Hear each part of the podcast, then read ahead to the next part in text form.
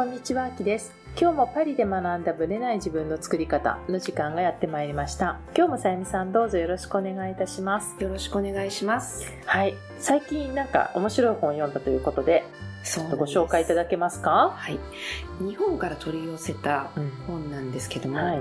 ニューヨークの医師が教える病気を治す食べ方、はい。20万人の命を救ったっていうね、なんていうお医者様だろう。ジェームズ・ E・ カールソンはい。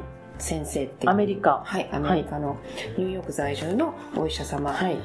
で日本人の中野博さんっていう方がジャーナリスト中野博さんが、まあ、翻訳した本なんですけれども、例えばはい。白米と玄米うん。体にいいのはどっち？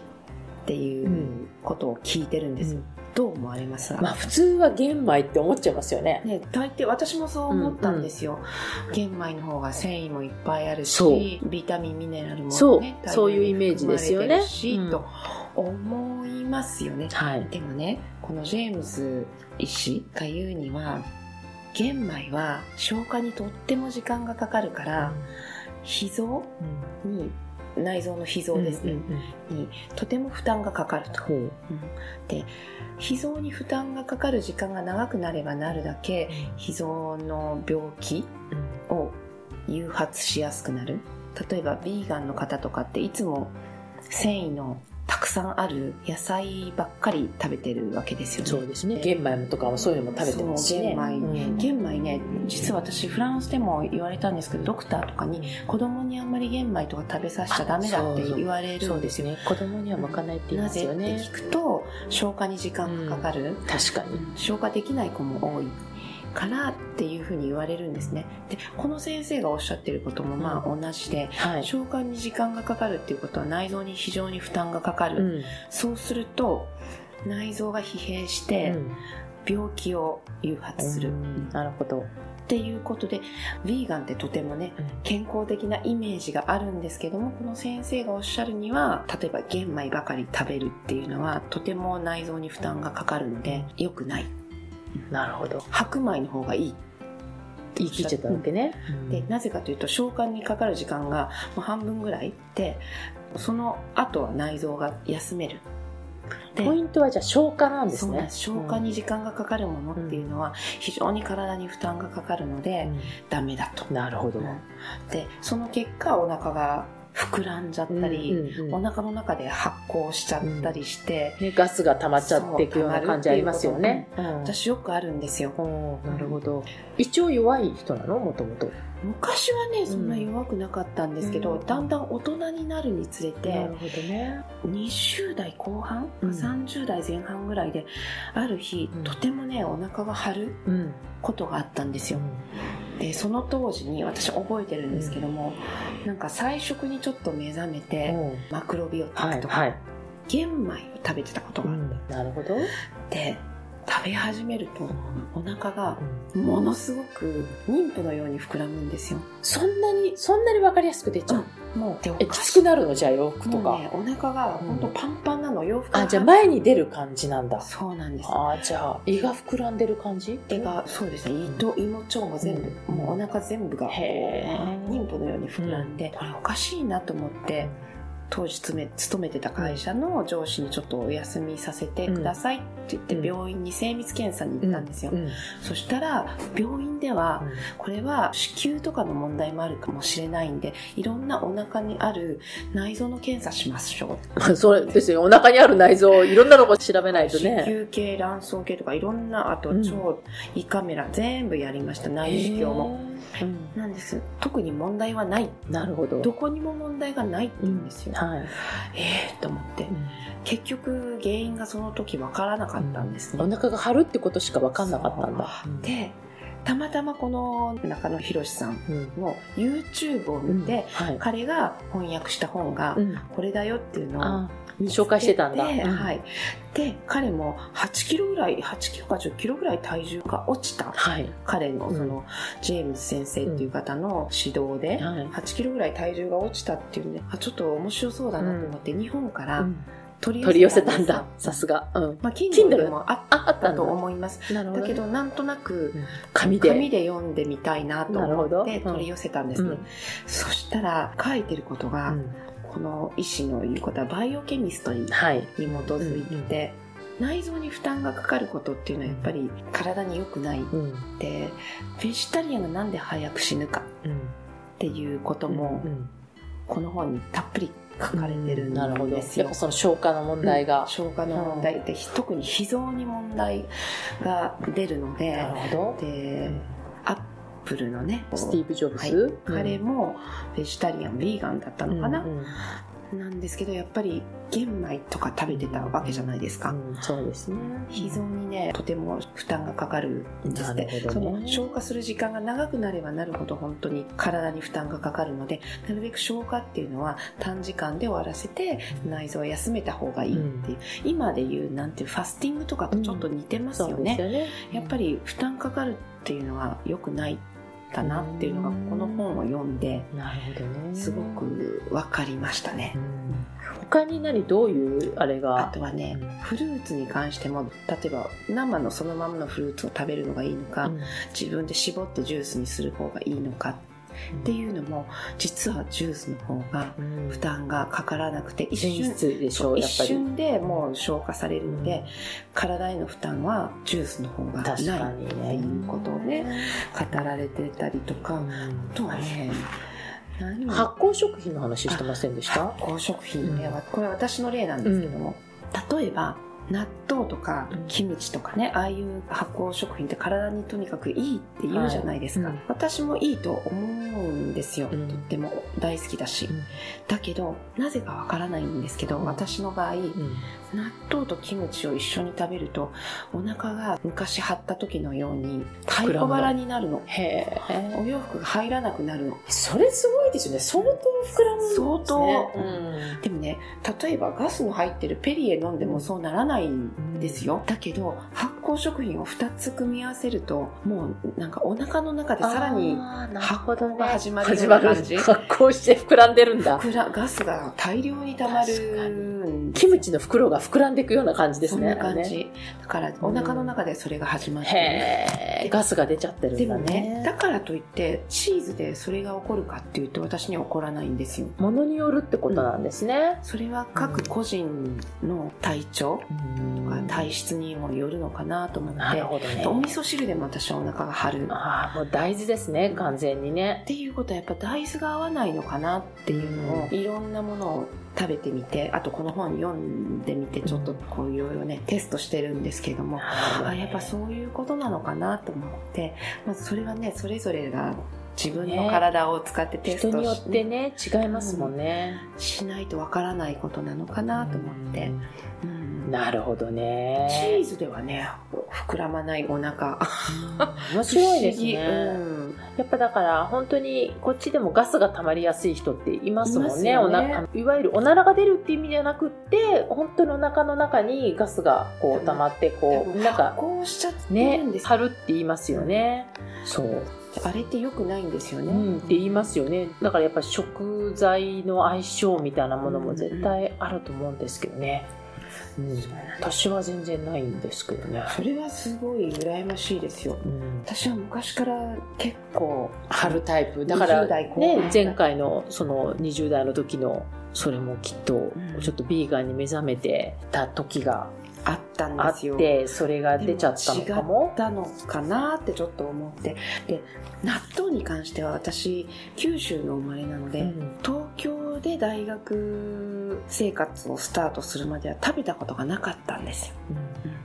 納豆食べたことない。キムチもほとんど食べたことがない。で急に大体まあ10代後半20代ぐらいからちょっと食べるようになったら、あれ？っていう。消化できないのかなっていう。そう。だから体質とあとやっぱ土地柄的うん。に普段から食べ慣れてないもの、そう。多分腸内細菌でそういうものを消化できる耐えうる細菌がいなかったのかなっていう。かもしれないですよね、不思議だな。と思って。糖でそうなるんだってね。普通日本の人結構納豆好きな人も多いから。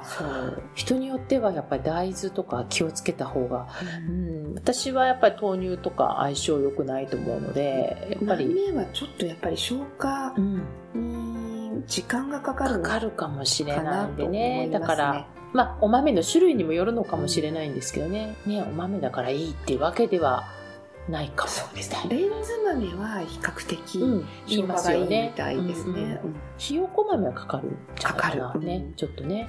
そう。やっぱりあるんだと思います。そういう意味ではね。なので。そうなんです。だからね、自分の体質、見極める？うん、あとはこれまで自分が思ってた健康法が正しいものではないかもし知れれなっていう見方もね必要かなとねと、そうですね。だから一般化はなかなかできないですよね、もうだってさっきのフルーツの話でもフルーツも本当にいいっていう人もいればうんそう。そうじゃないっていう人もいてうん。結構混乱しますよね。いろんななんですよいろんな意見がねそう、あるんですよ。例えばねそばとうどんどっちがいい？っうん。て言うんですけどそばは実はとっても消化に時間がかかるので、うん。インスリンの分泌量とかがすごく高くなってしまうので言い、たいことがわかる。なんか腹持ちがいいって言われてるけどそう逆に言うそれだとけ時間がかかってる、うん。うどんの方があっという間に消化できてしまうので、内臓への負担は少ないとかね。面白いですよね、なかなかね面白いんですよ、うんなるほどね。タイトル教えていただいていいですか、タイトルは「ニューヨークの医師が教える病気を治す食べ方」ジェームズ・ E・ カールソン先生の、中野博さんが翻訳しているという、もしよかったらね。なんかそんな熱くないからさっと読めそうですよサクッと読めねますし、ねあと最後の方にねうん、一日の食べ方。あメニューみたいなね。そう。うん。日本人のために日本の食生活に合わせてじゃあ日本人はどういうものを食べたらいいのかアメリカ人の食生活は載ってないわけねこれそうでね。すそうです。なるほどなるほど。これは中野さんが、うん。まあアレンジしてアレンジしてくださったみたいで。なるほどね。はい、はい。よかったらねちょっと手に取って見ていただくといいかもしれないですね。はい、はい。それでは本編スタートです。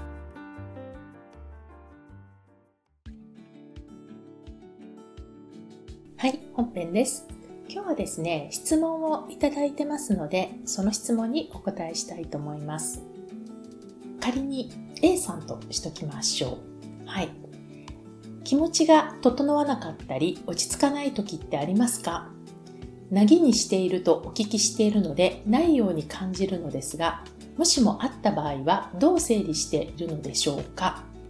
私の中ではなぎという言葉がかっこよすぎて好きな言葉ですというご質問をいただきました。まあ、なぎというのが私のその感情の状態を常になぎにしておくっていうことをどっかで言ったんじゃないかなと思います。こうもともとね、感情の揺れってあるじゃないですか。私だけじゃなくて皆さんあると思うんですけれども、この揺れをね、なるべくなくすというか、なぎの状態で常にいるとすごく安定するよみたいな話をしたんじゃないかなと思います。なので、気持ちがね、整わなかったり落ち着かない時ってありますかっていうご質問をね、されたんだと思います。で、あった場合にはどう整理しているのでしょうかはい。皆さんはね、これ多分ね、感情っていうことだったり、例えば、ちょっとしたざわざわ感とか、そういうものが関係してるのかなと思います。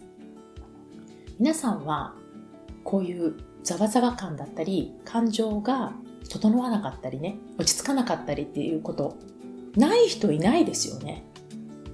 いる人がいたらむしろ教えてほしい。どんな人でも、まあ、それをね、表に出すか出さないかは別にして、整えきってる人って、そうそういないですよね。仏の域ですよね。で、じゃあ、気持ちが整わなかったら落ち着かない時ってありますかって、まあ、あるに決まってますみたいな感じなんですよ。はい。整わないことあります。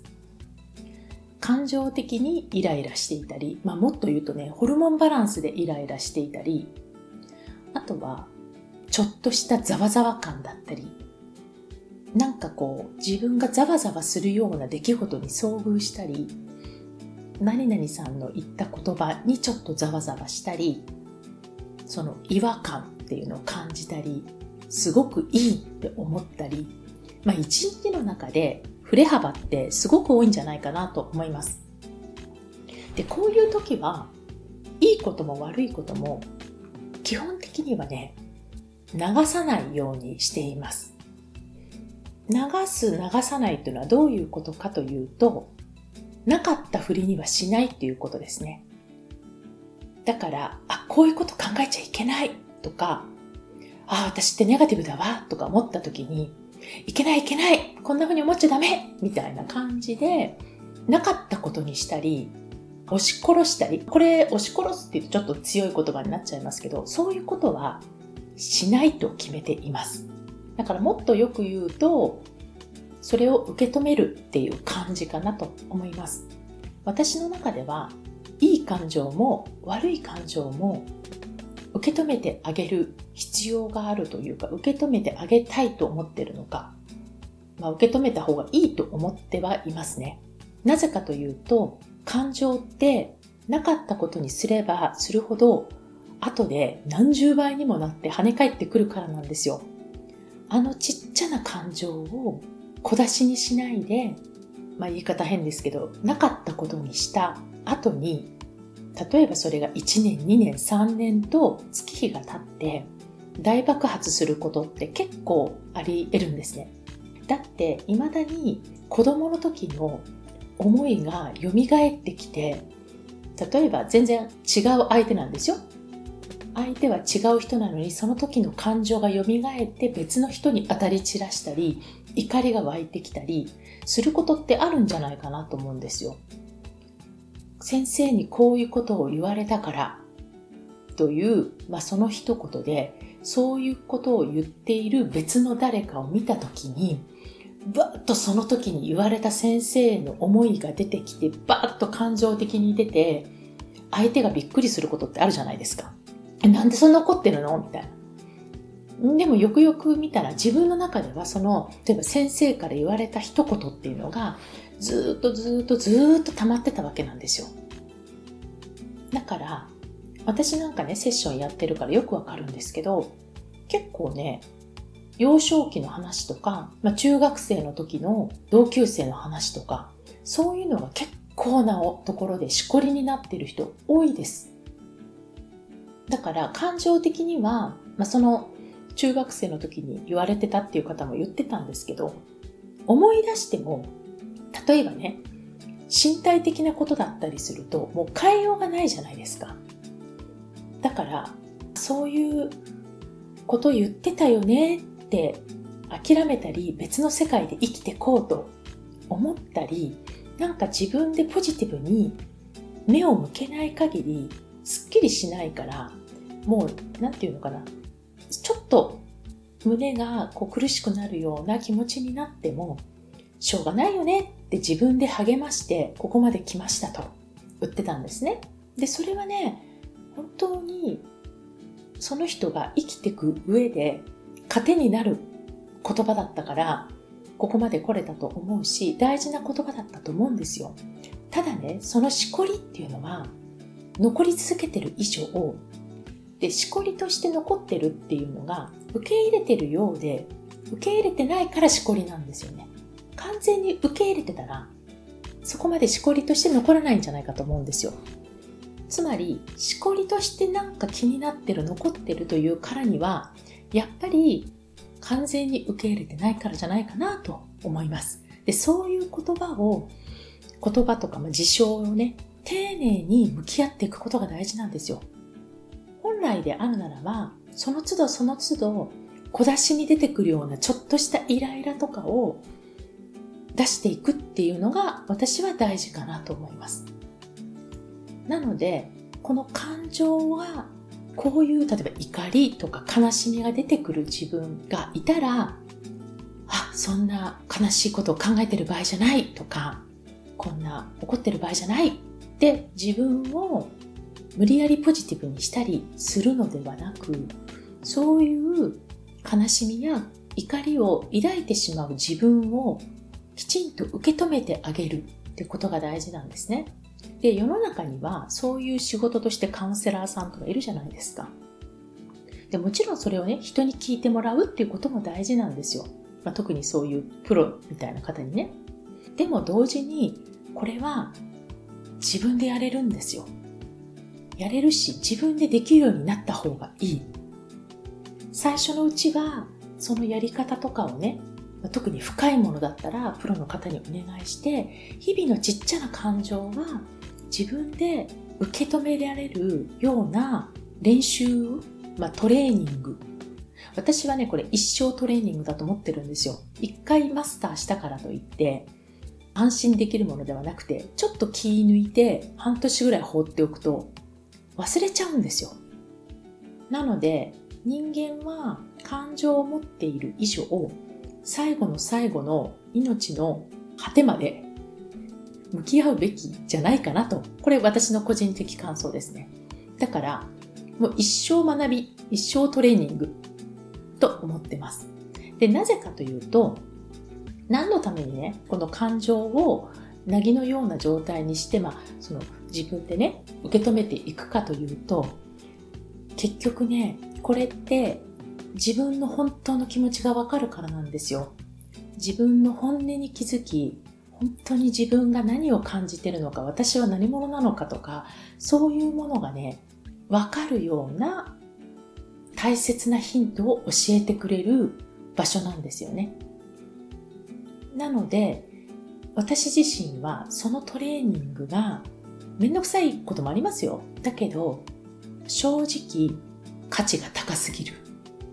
自分を知って他人を通して自分を知るってこともあるんですけども、本当の自分っていうものを私は純度を高めていきたいんですよ。自分が本当にしたいこと、本音の自分っていう純度を高めるために絶対的に必要なんですよ。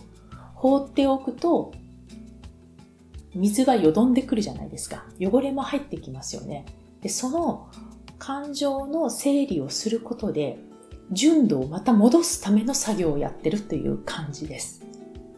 で、どう整理しているかっていうことなんですけど、まあ人それぞれだと思うんですけども、私はもうとにかく書き出します。喋るということも時々やってます。で喋るときはちょっと恥ずかしいんですけれども、誰かに話すということではなく、もちろん誰か信頼できる人に話すというお友達でもいいんですけども、話すことはありますが、自分でペラペラ独り言喋ってることもあります。時間がない時はね。でも、書き出すことが多いかな。とにかく自分の頭とか体から外に出すってことが大事なんですね。で、それがまあアウトプットっていうことなんですけども、なので、ノートに書いてるんですよ結局は。だからノート術をやる前からそういうことはやっていたと。でノート術をやってますますその重要性が分かったと。いうことになります。だから何を書いてるかって自分の感情をとにかく書き出してってまあ、ノート術で言うとネガティブノートに値するものなのかもしれないんですけどもっともっと私の場合はどんどん自分に質問してって自分の本音の純度を高めるような質問をしていると。まあ、どういう質問なのって言われてもちょっと自分でパッとケースバイケースなのでわかんないですけれども、ちょっとパッと出てこないんですけど、その時の自分の視点が変われるようなとこまで行きますね。で、感情的にはどういう状態になるかというと、どうでもよくなるというところになる。その OK だよねとか、なんか無理やり肯定的に認めるというよりは、どうでもよくなる時っていうのが、感情的に自分から一歩外に出た証拠だと思うんですよ。感情的になってる時って、その事象と自分が近すぎるから感情的になるんですよね。だから、どうでもよくなるっていうのはそれだけ離れて客観的に見れたっていう証拠なんだと思います。なので、私の場合はそれを実感できるまで。例えば違和感を感じた時にはその違和感があなるほどなるほどあの人はこういう視点でものを言いたかったんだなとかあ私はこういうところに賛同できないんだなっていうのが分かるまで書き続けるという感じですかね。だからといって相手の意見と一緒じゃなきゃいけないとか全然思ってないのでなるほどなるほどあの人はこういう考え方なのだと分かればいいんですね私の場合はねだから私はこういうことに腹が立ったんだとかこういうことに違和感を感じたんだっていうのが分かったっていうそこで一つ自分とその事象がくっつきすぎてるところから離れたっていうことなのでかなり整理ができる。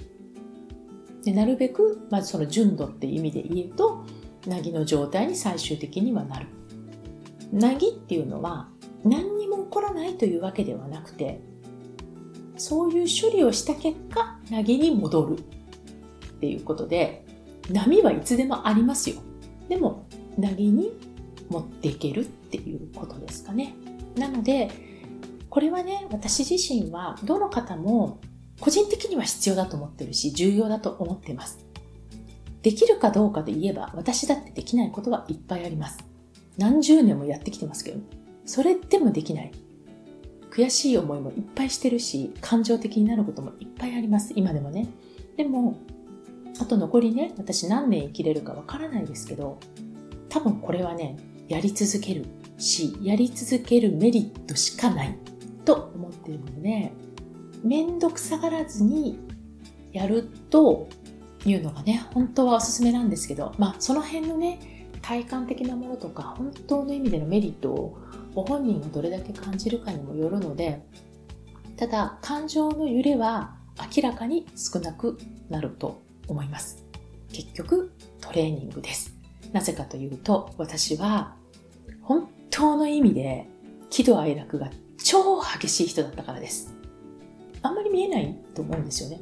でも、20代前半ぐらいまでは、もう本当に情動の塊みたいな人だったので、落ち着いてるとか言われたこと全くないですからね。ちっちゃい頃なんかもっと情動の人なので。だから、多分それは私が自分と向き合ったことで得られた一つの出来事だったのかなと思います。なので、私だからできるわけではなく、どなたにでもできるようになると私は思っています。ちょっとね、抽象的な話になってしまったかもしれないんですけど、ご自身のね、感情っていうものをね、もうちょっと見直すね、きっかけにしていただけたらいいなと思います。ありがとうございました。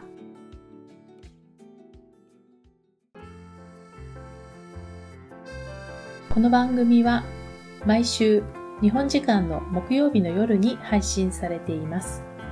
配信場所は iTunes のポッドキャスト、Google ポッドキャスト、Amazon Music、Spotify などから聞くことができます。YouTube も時間差はありますが、アップされています。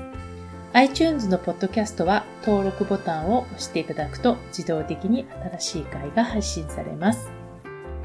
また、週2回 Facebook とインスタでライブを行っています。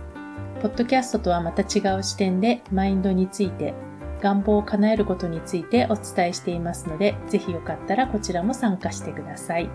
アーカイブは期間限定で見れますので、詳しくはパリプロジェクトのホームページをご覧ください。パリプロジェクトで検索していただければすぐに見つかります。また次回お会いしましょう。